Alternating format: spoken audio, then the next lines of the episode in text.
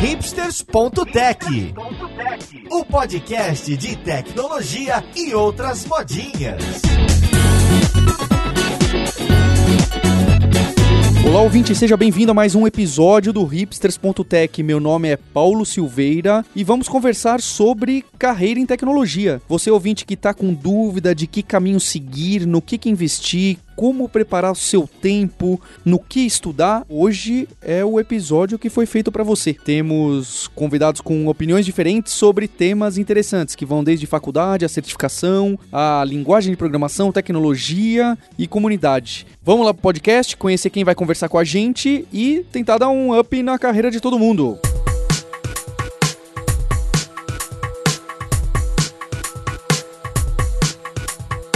Finalmente a gente tem um episódio aqui com o cara pouco conhecido na comunidade, o Fábio Akita. Akita, como você está? Tudo bom com você? Obrigado, Paulo. Obrigado pelo convite. Muito bem comigo. Espero que todo mundo esteja aproveitando esses novos podcasts para aprender mais e vamos lá explicar como a gente aprende mais nessa carreira de tecnologia. E eu tô também aqui exercendo um pouco do nepotismo. Com o meu lado direito eu tenho o Guilherme Silveira, que por acaso é meu irmão. Tudo bom, Guilherme? Tudo bem, Paulo. Não só com o Guilherme, eu tô com quem você já conhece, que tá sempre pelo podcast, o Sérgio Lopes. Como tá, Sérgio? Oi, Paulo, tudo jóia. E pra gente começar essa discussão, eu acho que um ponto que o ouvinte, talvez um pouco mais jovem que a gente, sempre tem como dúvida é em relação à faculdade. Então o caso é o seguinte: tem muita gente que tá ouvindo o podcast e ele quer saber: será que eu preciso focar os meus estudos e ter um diploma de faculdade, isso é, de graduação universitária em tecnologia, seja para trabalhar com programação, com web design, com análise de sistemas ou com qualquer tipo de profissão que envolva tecnologia e internet. Faz sentido eu investir nisso ou eu posso fazer uma faculdade como administração de empresas ou ainda, por exemplo, simplesmente não fazer nenhuma faculdade e procurar outras formas de me atualizar, de adquirir conhecimento e de provar esse meu conhecimento. O que, que vocês acham? Bom, Paulo, acho que primeiro acho que vale a pena um contexto, ao contrário dos elogios do Paulo, acho que nem todo mundo me conhece, mas vale a pena explicar um pouco o que eu faço para entender da onde eu comecei e o que, que eu quero dizer para vocês. Para ter uma noção, eu comecei a programar no final dos anos 80. Então, para quem não sabe, eu não programo só Ruby, por exemplo, que é a linguagem que o pessoal me conhece mais por causa da RubyConf Brasil e eventos sobre Ruby, mas eu programo basicamente desde o início da revolução dos desktops, muito antes das dotcoms, e o meu primeiro ano de faculdade foi em 1995. Muito antes dos ouvintes terem nascido até, hein, Akita? Eu não queria falar, mas deu as datas aí. Infelizmente, o cabelo branco tá chegando, mas o que acontece é que em 1995, por exemplo, meu primeiro ano de faculdade, foi o ano onde nasceu o JavaScript, foi onde nasceu o Java, foi onde nasceu o Delphi, foi o ano onde Visual Basic era uma das linguagens mais comercialmente viáveis da época, onde a gente aprendia na faculdade com Pascal e C, onde ainda alguns falavam de Smalltalk, Prolog ou coisas desse tipo reminiscente das décadas passadas, e desde então eu aprendi a programar basicamente em todas as linguagens a partir de 1.0. Java, .NET, PHP, Perl, Python, todas as linguagens eu já aprendi, eu já trabalhei com elas. Ruby eu comecei é um dos mais recentes e hoje em dia, por exemplo, eu estou lidando com linguagens totalmente diferentes, Elixir, Rust, Crystal, uh, ainda voltando um pouco, dando umas flertadas com Mono, a Java constantemente existe uh, durante toda a carreira. Então, para casos diferentes e usos diferentes, acho que começa por aí. E para dar o kickoff nessa discussão sobre fazer ou não faculdade ou qual faculdade fazer, eu diria o seguinte: é uma questão de timing. Eu comecei a fazer faculdade em 95, eu não terminei. Por que, que eu não terminei? Lá em 98, 97, a gente começou o mundo das dotcoms. Para quem não conhece, existia uma bolha da internet naquela época que explodiu. Vocês devem ter visto nos livros de história, junto com Nagasaki, Hiroshima. No capítulo seguinte era a bomba da internet. Então o que acontece é que a gente foi, eu novo, jovem na faculdade, fui levado a esse mercado de internet que estava bombástico naquela época. Então a gente trabalhou nas dotcoms daquela época e isso me tirou da faculdade para entrar rápido no mercado de trabalho. Então foi um momento de timing. Não foi porque eu sou contra fazer faculdade ou porque eu sou a favor de entrar cedo no mercado de trabalho. É uma questão de timing. Eu acho que é oportunidade. Por exemplo, se não tivesse tido essa dotcom, eu teria terminado a faculdade, por exemplo. Não há um plus ou um contra. É, eu diria que você tem que fazer o que o seu timing está ditando para você fazer. Então, se você tem a oportunidade de fazer uma boa faculdade, terminar essa boa faculdade, continuar estudos nessa área, você deve continuar. Se por outra razão você sentiu que é, pode ser que tenha uma oportunidade de carreira, sei lá, você recebeu uma proposta para trabalhar na Alemanha, qualquer coisa do tipo, e você se sente capaz de fazer isso, então talvez você deva ir para lá. Então, é uma, eu diria que é mais uma questão de timing do que um checklist de devo fazer isso ou devo fazer aquilo. Eu acho curioso que você falou de trabalhar na Alemanha, porque acho que uma das principais razões para você fazer uma faculdade é se você quiser trabalhar fora, né? Porque muitos países não deixam você. É muito difícil você entrar se não tiver uma formação, né? Então talvez seja um motivo. Se você um sonha um dia trabalhar fora, ou sei lá o que, ter o canudo pode ajudar nesse sentido, né? Mas eu concordo bastante com a Kita aí nesse cenário. Aconteceu muito parecido comigo também, né? Eu também tava na faculdade, eu entrei um pouquinho uns anos depois, né? mas, é, entrei em 2003. Mas também não terminei a faculdade, mas não tomo isso como um conselho geral. Não acho que não é. Não falo pra todo mundo, ah, vai lá e dropa a faculdade. Acho que foi também timing. Aconteceu lá, conheci um maluco barbudo na faculdade, que na época não tinha barba, e tava abrindo uma empresa chamada Kaelon. Acreditei e fui junto, e a hora que foi ver depois, as coisas aconteceram e, no, e a faculdade já não era mais tão. O Sérgio Lopes está me culpando por ter saído da faculdade. É, é, é fogo, né? A gente convida o cara pro podcast. Eu tô agradecendo por ter me dado um emprego, é diferente, olha lá.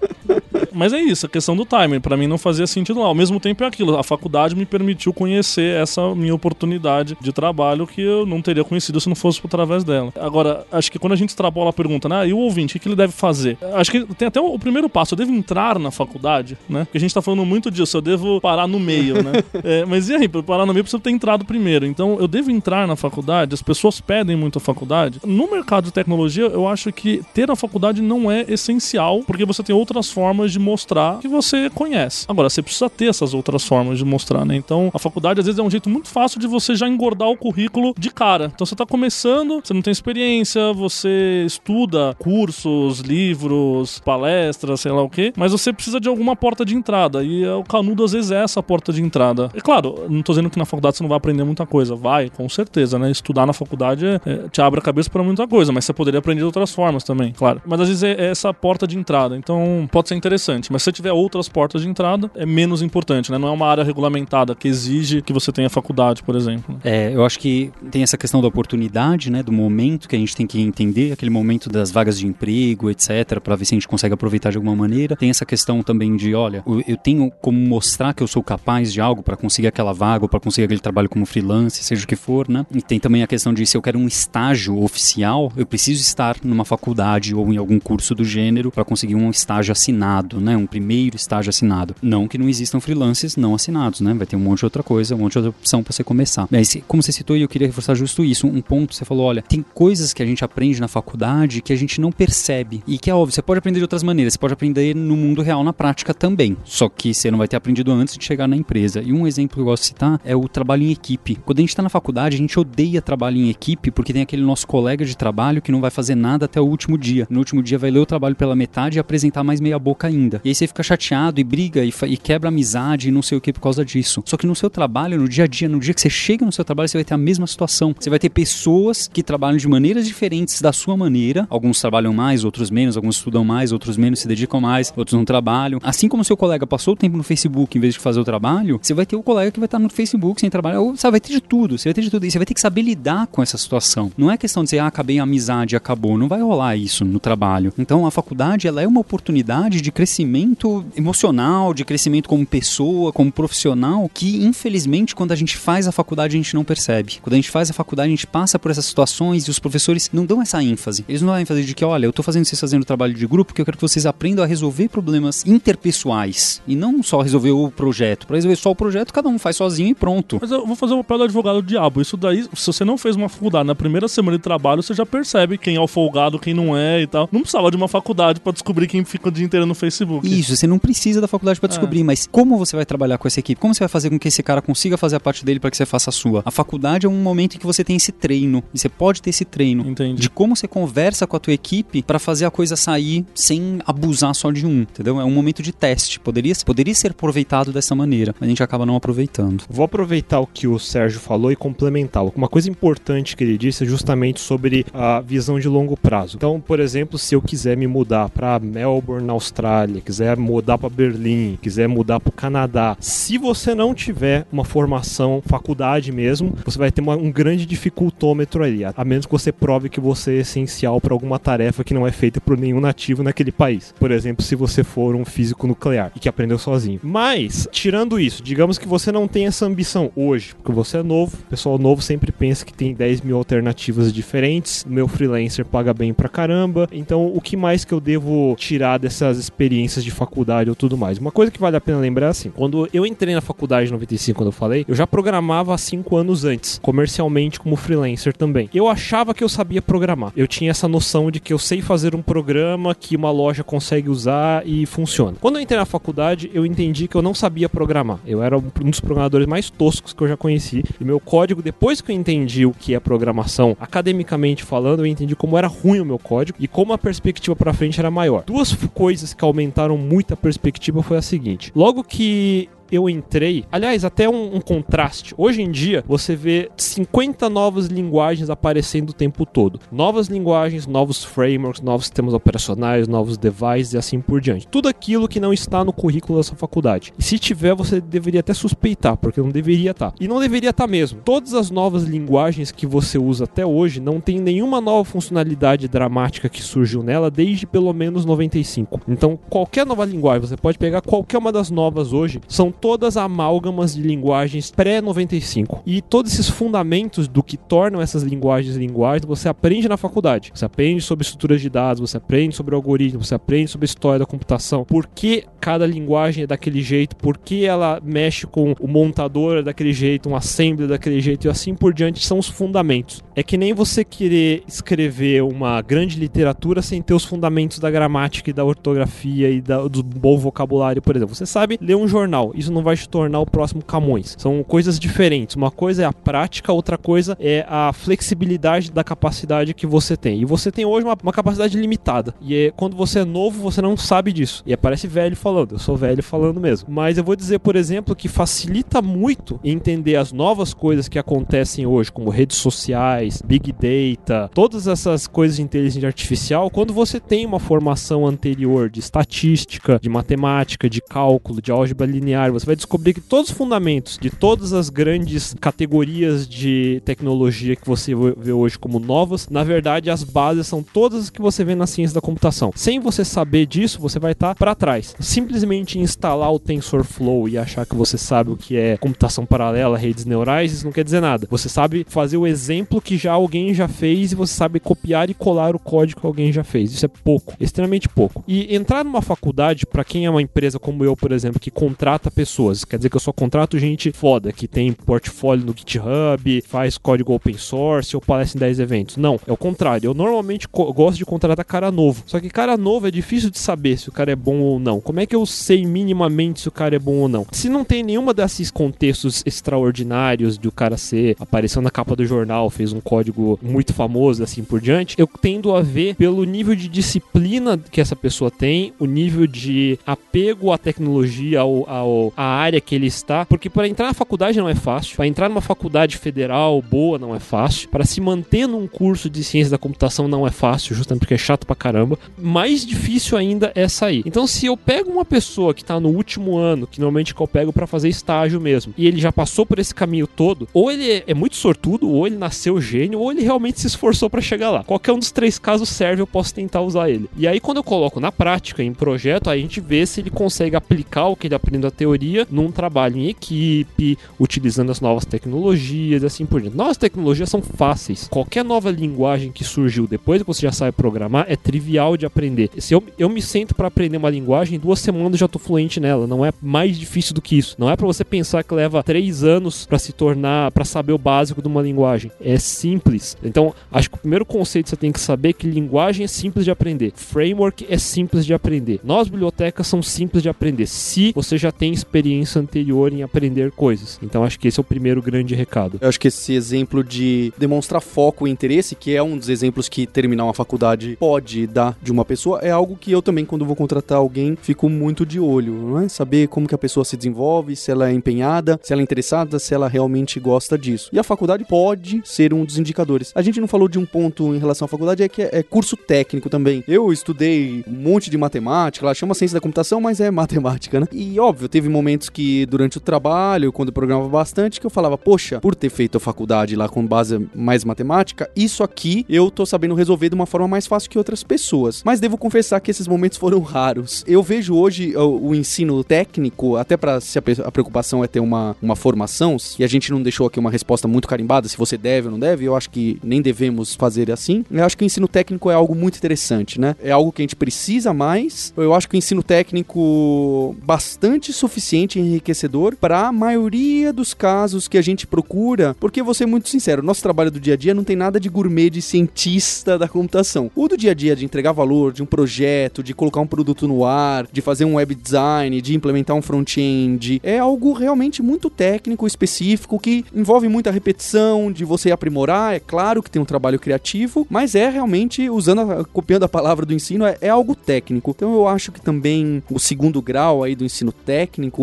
é algo muito interessante que muitas empresas veem valor e pode ser uma, uma primeira porta de entrada.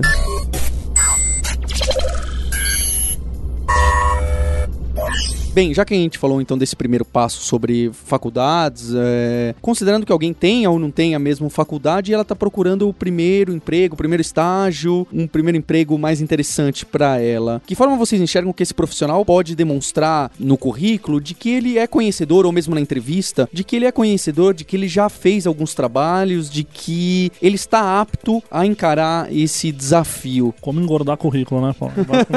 então, uma forma de engordar currículo é a faculdade. Aí aí você pode complementar com outras coisas, ou se não tiver a faculdade. Então, por exemplo, você mostrar que você fez, que você aprendeu. Então, você pode comprovar isso não só com o estudo formal da faculdade, mas, por exemplo, com cursos não formais, né? A gente, por exemplo, tem uma empresa de cursos não formais, cursos livres há 14 anos. E aí você pode mostrar isso. Então, uma outra maneira de você engordar o seu currículo é mostrar que você correu atrás de estudar coisas além daquilo que a faculdade trazia. Aí, não só estudar, você pode comprovar essas coisas, por exemplo, fazendo certificações. Você tem várias certificações de mercado que não tem o mesmo peso, às vezes, de um canudo de faculdade, ou às vezes até, até tem, né? Dependendo muito específico, mas é uma outra maneira. Então você quer começar com Java, por exemplo, é, e você não tem experiência nenhuma com Java, você pode aprender Java, pode fazer uma certificação em Java. Ah, Sérgio, mas a, a certificação é essencial. É... Não, é uma forma a mais de você engordar o currículo. Na verdade, são várias estratégias que você vai somando. E cada pessoa vai ficar falando, ah, não, não sou muito de certificação. Então o que, que você pode fazer? Pode trabalhar com open source. É, você pode ser um ativo participante na, na, na, na, comunidade. Então, hoje, muitas empresas, não digo todas, mas muitas empresas olham se você é um cara que contribui em fóruns, é um cara que está participando de eventos, é um cara que se mostra interessado, né? Aquilo que o Akita falou, que às vezes a faculdade demonstra um, um perfil de pessoa que é muito dedicada. Mas você pode demonstrar esse perfil de pessoa muito dedicada de outras formas também, né? Então, é, se você mostrar que você, em um ano, leu 30 livros de computação, fez 10 cursos diferentes e tirou uma certificação, e você é,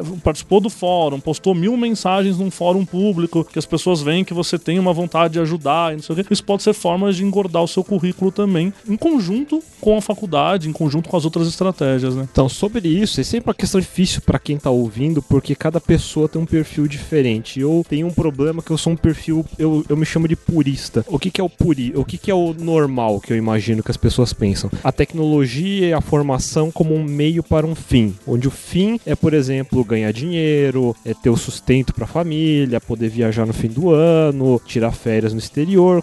Esses costumam ser os fins e as diversas capacidades, seja computação, contabilidade, advocacia, o que você quer estudar, tende a ser o meio. Para mim, a computação e a tecnologia é o fim nele mesmo. Eu, eu não vejo diferença ah, para mim no que é trabalho, no que é hobby, no que é futuro ou presente em relação. Porque eu gosto da tecnologia como tecnologia. Aqui tá perguntando perguntaram pro Elon Musk, assim, né? Falaram, como você balanceia e separa a sua vida privada do seu trabalho? Eu eu não faço isso e nem, nem tenho intenção de fazer. Isso, isso é, parece um clichê e é um clichê. Isso é desculpa pra ver Facebook no trabalho, né? É verdade, é verdade. E a parte divertida disso, pra mim, é que, por exemplo, uma das primeiras coisas que eu aprendi lá no começo, que foi valioso para e é um dos grandes erros, como é um meio e esse meio demorou pra conseguir, teve um investimento, você fez faculdade, você fez um curso, etc. Você tende a querer defender esse meio a todo custo, porque ele é o, seu provedor de sustento. Por exemplo, eu aprendi Visual Basic em 95 e aí todo mundo tá falando que o Delphi vai matar o Visual Basic. Essa era a discussão dos anos meio dos anos 90. Mas o cara vai falar: "Não, ser para sempre Visual Basic porque eu aprendi assim, você tá errado". E ele vai morrer nos anos 90. Esse é o cara que vai morrer nos anos 90, porque ele não aprendeu a aprender e ele não gosta da tecnologia. Ele usa a tecnologia como meio para um fim. Isso é um grande problema, porque se você aprende hoje uma linguagem, e se me perguntar para mim: "Ah, Kita, devo aprender Ruby porque Ruby vai ser a linguagem para os próximos 100 anos?". Não, se esse é o seu objetivo, não aprende nada, não aprende nada. Vai fazer outra coisa. Ah, devo aprender então Java, mas puta, mas qual Java? É Scala? Devo fazer Clojure? Devo ficar no Spring? Devo fazer o quê? São perguntas meio irrelevantes para mim, por exemplo, porque eu, se alguém me fala alguma tecnologia que eu não conheço, meu primeiro instinto é querer aprender isso. Eu não sei para quê, eu não sei se eu vou usar, mas eu, eu vou escrever código, vou gastar horas fazendo isso, do meu tempo livre, principalmente. Eu não vou sair um sábado, vou, não vou sair um domingo, vou de repente varar uma noite fazendo isso, porque é legal fazer isso. Amanhã aparece uma oportunidade, talvez, para fazer alguma coisa prática ou não. Isso tende a ser o jeito romântico de visualizar o- a forma purista de pensar como tecnologia. Mas para a maioria, tecnologia é um meio, e isso é um problema, porque a tecnologia como é hoje, ela evolui constantemente cada vez mais rápido. Antes era a cada 20 anos, depois a cada 10 anos, agora a cada 5 anos, cada coisa que você aprende fica obsoleta. Então, se você aprendeu Objective-C 5 anos atrás, agora esquece, porque é Swift. Então, se você só sabe fazer aquilo e não quer aprender o próximo, você vai deixar de fazer. Então, você vai ter que aprender. E a única forma de fazer isso é você não sendo, se apegando ao meio que você aprende. Eu acho que esse é o primeiro kickoff em termos de tecnologia, em não querer aprender uma porque todo mundo faz, ou uma tecnologia porque todo mundo contrata, ou você acha que todo mundo contrata, e entender a verdade que no mundo como um todo, hoje em dia, não existe falta de posição em tecnologia. Não existe. Não existe escassez de vagas, não existe concorrência de. Você, você não vai não achar uma vaga em algum lugar, em qualquer lugar do mundo hoje, falta bons programadores. Hoje está em falta bons programadores. Bons programadores são exportados. A gente tem uma quantidade enorme de brasileiros sendo exportados para todos os cantos do mundo. Eu tenho conhecidos em todos os continentes trabalhando basicamente em todos os fusos horários. E as empresas de fora levam gente daqui, da Argentina, do Chile, do México, de Cuba, da onde for, se forem bons programadores. E um bom programador não é um bom ah, usador de ferramenta. É um cara que sabe aprender tecnologia e se adaptar ao meio onde ele está. Então acho que esse é o esse é o que eu acho como onde você deve almejar ser um bom programador. Eu acho que faz todo sentido. Então, como que a gente deve apresentar em um currículo ou em um portfólio, mesmo para quem faz web design, que tem esses sites aí do Behance para apresentar o que você já fez, ou no GitHub para apresentar código. É, Eu acho que são formas muito importantes e, e interessantes para você demonstrar, não necessariamente que você conhece do assunto, mas que você foi lá e fez e tentou, olha só onde eu cheguei, eu sou capaz de tentar executar essa tarefa e, e chegar até aqui. É claro, a gente citou diversas outras possibilidades, como participar de projeto open source, de ir num fórum digital, de ir num evento, mas a gente sabe que cada pessoa tem o seu interesse, seu perfil, e ninguém aqui tá falando pra você, ouvinte, você tem que ir em evento, você tem que fazer open source, você tem. Às vezes você vai se encaixar mais em um e menos em outro, e, e por aí você vai saber demonstrar e aprender mais.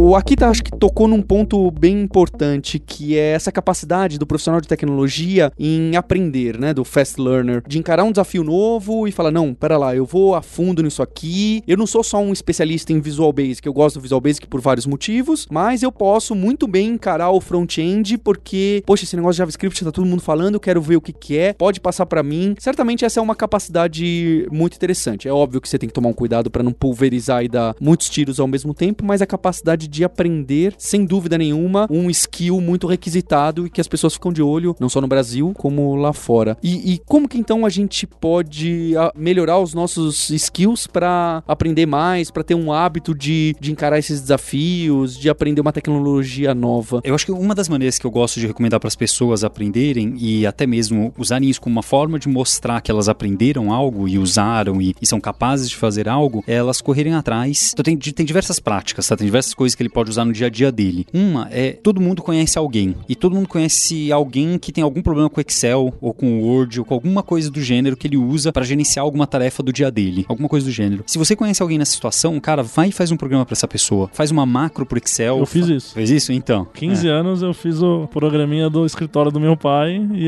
e o resto é história. Exatamente. O Paulo também começou assim, fez um para a empresa que meu pai trabalhava. Eu não sei se ele tinha feito coisas antes também, mas eu lembro de, dessa situação. Eu fiz um programa de juro composto pro meu tio. Então, sabe, tudo coisas assim, cara, quando eu coloquei no meu currículo que eu fiz um programa de juros compostos, eu não coloquei, fiz um programa de juros compostos para o meu tio. Mas eu fiz um programa de juros compostos, eu não tô mentindo, é verdade. Eu fiz o programa, coloquei, fiz, era VB, é, fiz, rodou, ele rodou, ele reclamou de coisas que não funcionavam, tive que corrigir, tive que vivenciar o ciclo de desenvolvimento, mesmo que fosse sozinho, não numa equipe, né? Então, essa é uma prática, acho que é, é muito, é razoavelmente fácil encontrar alguém, mas como você citou, nem sempre todas as práticas funcionam com todo mundo. Alguma pessoa prefere uma, outra pessoa prefere outra. Essa é uma que você pode praticar o que você está aprendendo, o que você está querendo aprender, né? Agora, práticas para o estudo, né? Tem outras práticas que são para o estudo. E aí tem diversas práticas, né? Tem, um, tem diversos livros e, e textos e cursos sobre aprendendo a aprender que ajudam a gente a entender como o nosso cérebro funciona, como funciona a nossa capacidade de aprender as coisas. Então, aquela coisa básica que o professor falava pra gente no colégio e na faculdade, que estudar na última hora não serve para nada, é verdade. Estudar na última hora serve para prova. Para prova serve. Então, nesse, mas não era para isso que o professor estava falando. Não serve para a vida, serve para aquele momento. Então, cram, né, você estudar feito um louco num instante, serve para no dia seguinte você melhor, você lembrar melhor. Isso é verdade, no dia seguinte. Na semana seguinte você esqueceu tudo. Então é assim que funciona a nossa cabeça. Ponto. Então quer dizer, você quer o que da tua vida, né? Se você quer aprender pro longo prazo, você vai precisar estudar espaçado, que é o spaced learning. Você quer aprender, reforçar isso, você vai ter que repetir o aprendizado. Então, em vez do que antigamente que a gente aprendia, aprendia inglês, você aprendia todos os números de 1 a 1 milhão. Então você passava uma aula aprendendo os números de 1 a 1 milhão. E para que diabos você vai usar o número 1 milhão em inglês? Cara, eu acho que, acho que só o número 1 milhão exatamente eu já usei, né, pra, pra falar alguma coisa. Mas 999 mil em inglês, cara, eu nunca usei esse número. Então, e eu aprendi lá na primeira, né, sei lá, numa aula em inglês. Então, não, você aprende só um pouco sobre os números. Daqui umas duas semanas você volta e aprende mais um pouco. Aprende mais alguns números, aprende os números como telefones. Daqui alguns, daqui algumas semanas você aprende agora os números em um outro contexto. Então você retoma aquilo, né? Que é você repetir aquele assunto e aquele assunto que você estava vendo no passado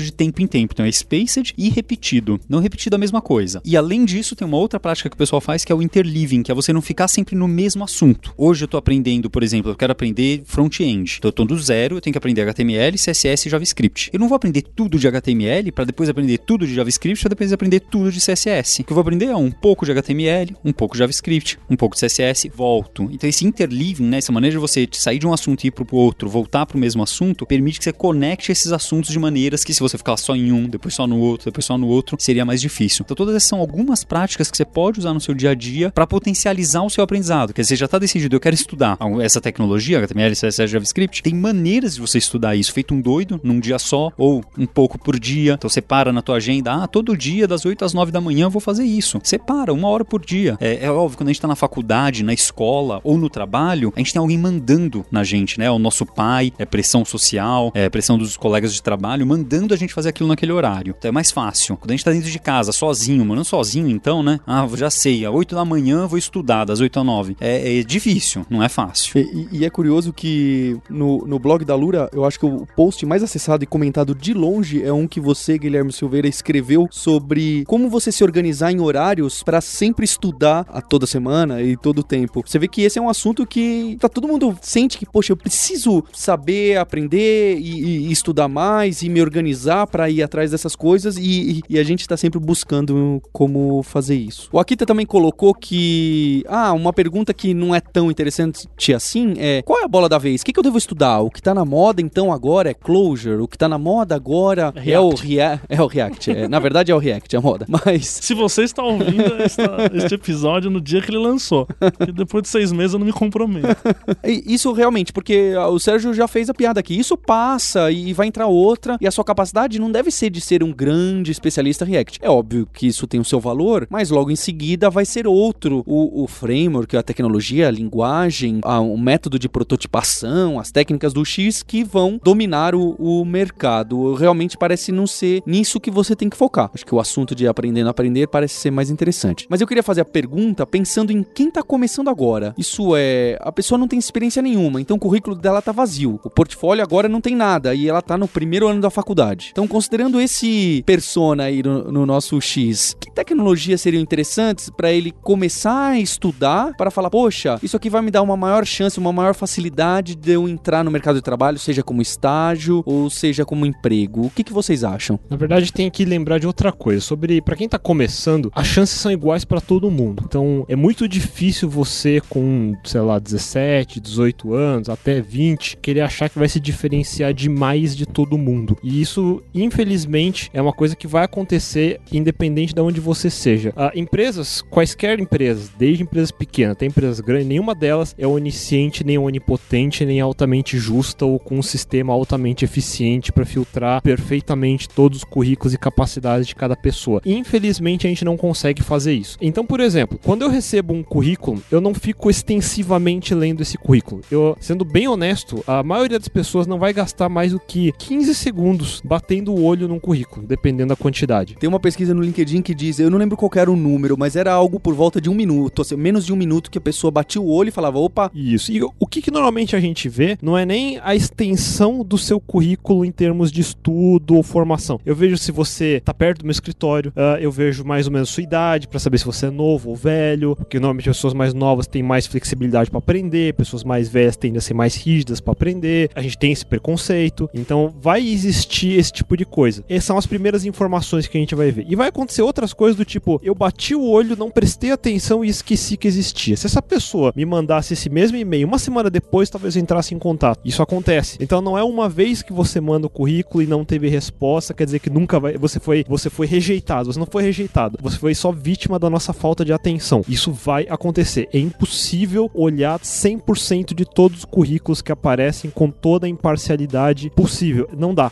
Uma outra coisa que é importante é assim, você já está aprendendo alguma coisa. Você ouve esse podcast, se você está numa faculdade, se você minimamente se intera sobre o que está acontecendo no mundo, você já está aprendendo na faculdade um Java, um .NET, você já aprendeu a fazer algum programinha, um sitezinho simples. E eu acho que você tem que começar com isso. Então, não adianta você agora a partir daí falar, vou completar o meu curso aprendendo 10 novas linguagens e virar o mestre Jedi. Você não vai. Isso, isso é inviável. Então, o que você vai fazer é entrar na empresa mais próxima que tiver da sua casa ou mais prática que for para você. Não importa quanto ela paga, e você vai começar a trabalhar nela. Isso já tô dizendo pós-faculdade ou pós-curso, qualquer coisa do tipo. E você vai trabalhar nela, você vai sofrer nela, você vai se encher o saco dela. Isso vai acontecer e você vai ter que entender que você nunca vai ficar na mesma empresa por 20 anos. Você vai entrar numa empresa, você vai aprender o que é necessário com ela. Enquanto isso, você vai aprender novas coisas. Aí vem o investimento, você vai pagar um preço ruim para ganhar um preço bom. Então você vai a partir daí entrar numa próxima empresa. E uma coisa que eu fazia quando era novo, pós sair da faculdade, pré-mundo é, no mundo.com, é que eu entrava numa empresa sem ter experiência na coisa nova que estava aparecendo. Por exemplo, eu sabia fazer Delphi, não sabia fazer ASP. ASP na época era o equivalente hoje, sei lá, o Elixir da de hoje, ou o Ruby de hoje em dia. Eu aprendi, comprei um livro, fiz os exercícios, teoricamente eu sabia, mas eu não tinha experiência. Então como é que eu fazia? Eu baixava o meu próprio salário. Então eu não queria entrar na próxima empresa com igual ou mais do que eu ganhava. Eu entrava com menos, porque eu, eu. É, sou eu apostando que eu consigo ganhar mais depois. Então, se você não, não acredita em você mesmo para se investir o suficiente, eu não vou investir em você. Então, você investe primeiro e eu invisto junto. É assim que funciona. Então, a gente se encontra no meio. Qualquer negociação é assim, a gente se encontra no meio. Você não tem experiência e você quer uma chance, eu te dou a chance. Você entra com risco e a gente trabalha junto. Agora, se você já achar que teoricamente, se você me der a chance, aí eu vou aprender, aí você esquece, nunca vai acontecer. Uh, você começa com o que você sabe, você apanha onde onde você deve, vai aprendendo o que você quer e vai investindo em você nos próximos lugares onde passa. A partir dali você vai começar um caminho. Isso vai te forçar a ter uma disciplina, isso vai te forçar a ter um jeito de pensar que não é comodista e aí a partir daí você cria uma carreira, independente sem Java, sem .NET, sem mobile, sem games e assim por diante. Acho que faz todo sentido o ouvinte que tá aí nesse caso de começo de carreira mesmo e tentando falar, poxa, para onde que eu vou, onde eu invisto os meus estudos? Se ele já tá na faculdade e já teve um pouco ou de Java, ou de .NET, ou de HTML, CSS, ele deveria realmente parar para pegar e ter um domínio um pouco maior de uma dessas, porque tentar pulverizar o ataque de estudo em muitas tecnologias ou então de algo muito diferente do que ele já aprendeu, claro que pode dar certo, mas o investimento vai ser bem maior para esse momento. E eu vou dar uma opinião para sobre qual tecnologia começar dessas escolher se você está aí na faculdade. Se o JavaScript faz parte dela, se o JavaScript faz parte dos seus estudos, eu acho que essa é uma boa opção para você focar os seus estudos. É óbvio, se você também tiver interesse nisso. Por que o JavaScript? Porque é um negócio que você goste ou não. Aliás, eu acho que você tem que gostar do JavaScript se você quer seguir para essa carreira e investir seu tempo nisso. Ele tá em todo lugar. É, é essa a verdade. Não importa com o que, que você vai trabalhar muito, se for com mais programação do que design, ou às vezes até para designer, hein? É, ter o conhecimento de JavaScript certamente vai te ajudar muito e é o que grande parte das vagas apresentam por aí, para não dizer que todas de front-end apresentam. Eu, eu não sei se é o que você quis dizer, mas eu vou complementar, Paulo. Nós não estamos falando de Node.js, para quem tá começando. não é isso, porque se você tá lá na faculdade, quer aprender Node.js por back-end, e você mal sabe aquele Java basicão, é, você, primeiro que você não vai aprender Node.js direito, e segundo que não é também o que tem é, mil vagas sobrando, sei lá, o que a gente fala, a web é essencial o cara aprender, pelo menos essa é a minha opinião. Se você for o cara mais back-end, aí o Java, o .NET, talvez até um PHP, eu acho difícil a faculdade hoje focar em PHP, mas enfim, melhor opção, É. mas A- uh, eu não colocaria Node pra quem tá começando. A gente tá falando daquele JavaScript maroto, eh, basicão, que roda ali É, dentro isso aí, do navegador browser, e, e mexe os inputs ali, né? Falando de A parte mais engraçada disso é que eu achava que eu já sabia 100% de todo JavaScript nos anos 90. Eles conseguiram complicar o negócio. O que o, o Paulo falou é verdade. Se você quiser ter a maior chance de entrar em algum lugar, que aí é, significa não importa onde eu, eu quero entrar em algum lugar, o que tem mais vagas disponíveis provavelmente vai ser na área de front-end com JavaScript, não só JavaScript, mas toda a stack de ferramentas que tá por cima disso. Vai desde SAS, Pure CSS, Bootstrap, Webpack, toda a gama de ferramental, pelo menos eh, no momento de gravação desse podcast, deve ser esse ainda.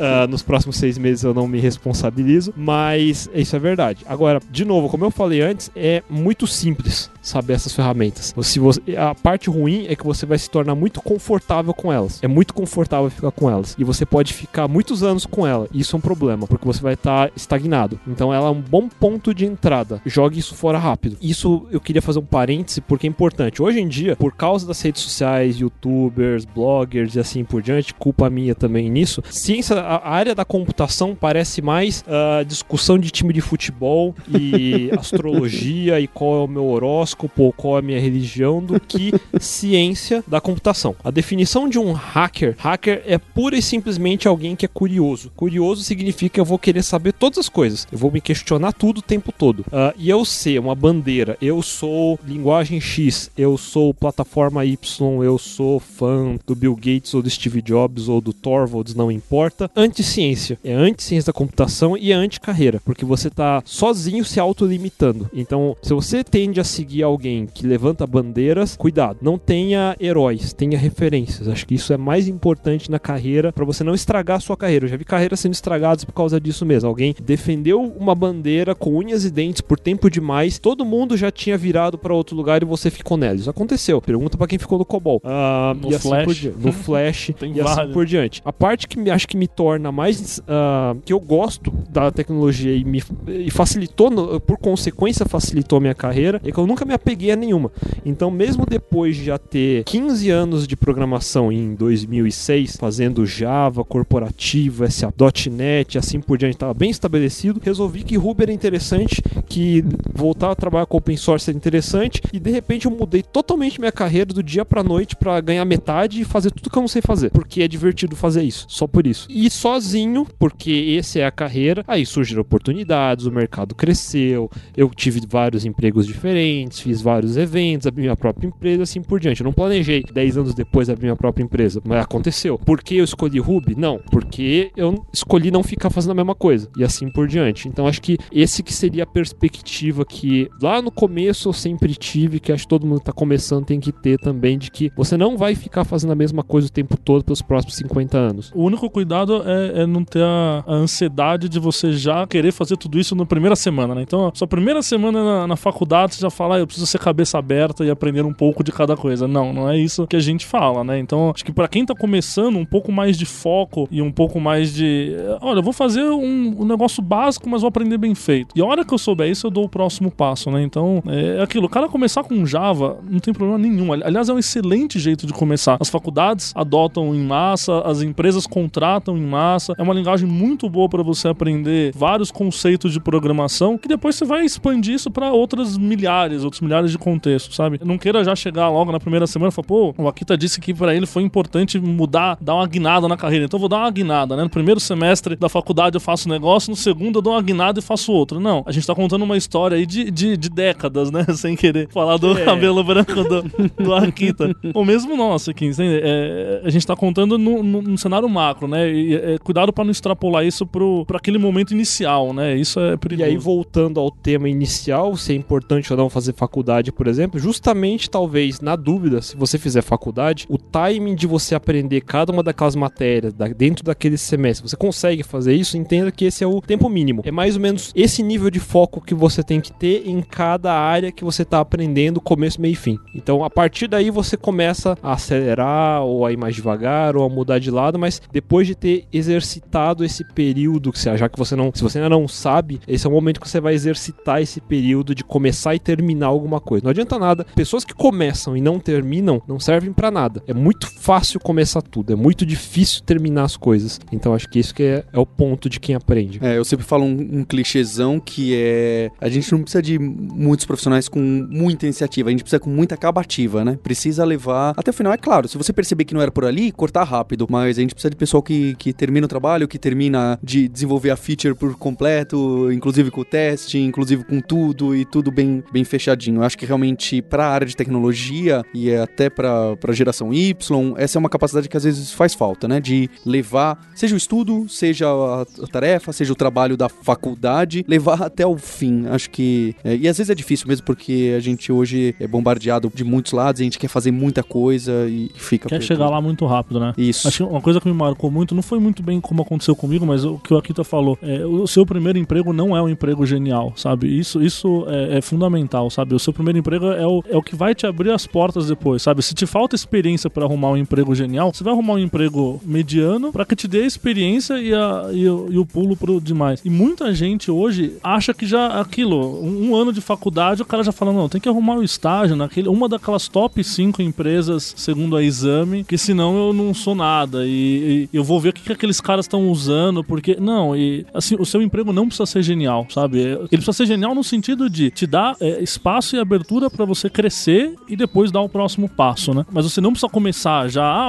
que tem algumas vagas de Webpack com React, sei lá. Não, não preciso, entende? Eu posso começar com Java básico e de lá dar um outro salto, por exemplo, né? É, pensando assim, olha, quero conseguir meu primeiro emprego, que devo aprender? Minha sugestão é não siga a lista da exame de tecnologias primeiro e a outra é não siga de um podcast, porque o podcast vai estar falando em geral, não hoje, né? Não hoje, porque hoje a gente está falando de carreira, mas em geral a gente está falando de coisas que estão na moda hoje em dia, que estão de destaque, etc. Os e não episódios, né? necessariamente né? o que as vagas estão procurando. Então você quer entrar numa primeira vaga, vai num site de vaga, vê o que, que as vagas pedem e estuda aquela tecnologia. Como o Sérgio falou, foca em uma, duas, né? É o JavaScript com HTML, CSS, uma coisa de back-end, já, é, é um monte de coisa, cara. Só de você ter que aprender isso. Então é isso que você vai focar. E aí você foca nisso para essas vagas e ataca essas vagas. E é muito fácil achar no LinkedIn ali quais são as vagas, as coisas mais, as skills mais pedidas. Ou você entrar no, no site da Lura e ver quais são os cursos mais feitos, sabe? Sabe? Até hoje os nossos cursos de Java são os mais feitos, não é à toa, é porque é o que o mercado pede. É, e toma cuidado com essa confusão, né? Que, que, é o que você tá falando é bem claro. São as mais pedidas, as mais feitas. E não, olha só, a empresa X usa tal tecnologia. E essa empresa X é muito legal, todo mundo gosta, ela é bacana, etc. Porque aí você vai encontrar todas as tecnologias.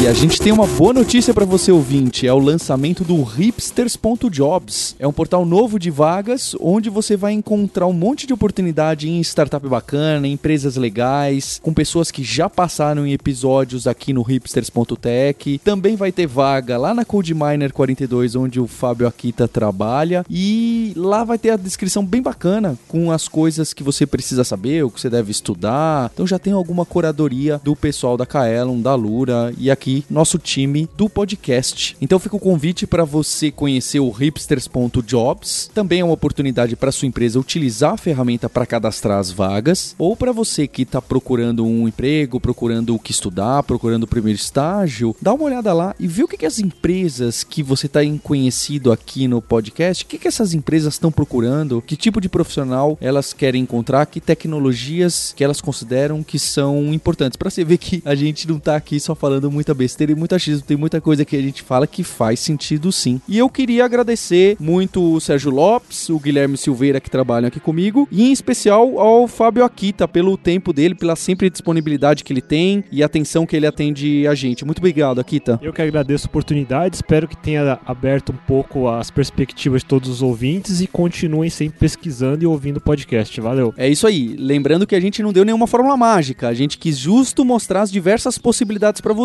Espero que vocês encontrem um caminho bacana na carreira de vocês e que o podcast de alguma forma esteja animando vocês a buscar cada vez mais conhecimento e mais tecnologia. Então até o próximo episódio. Tchau.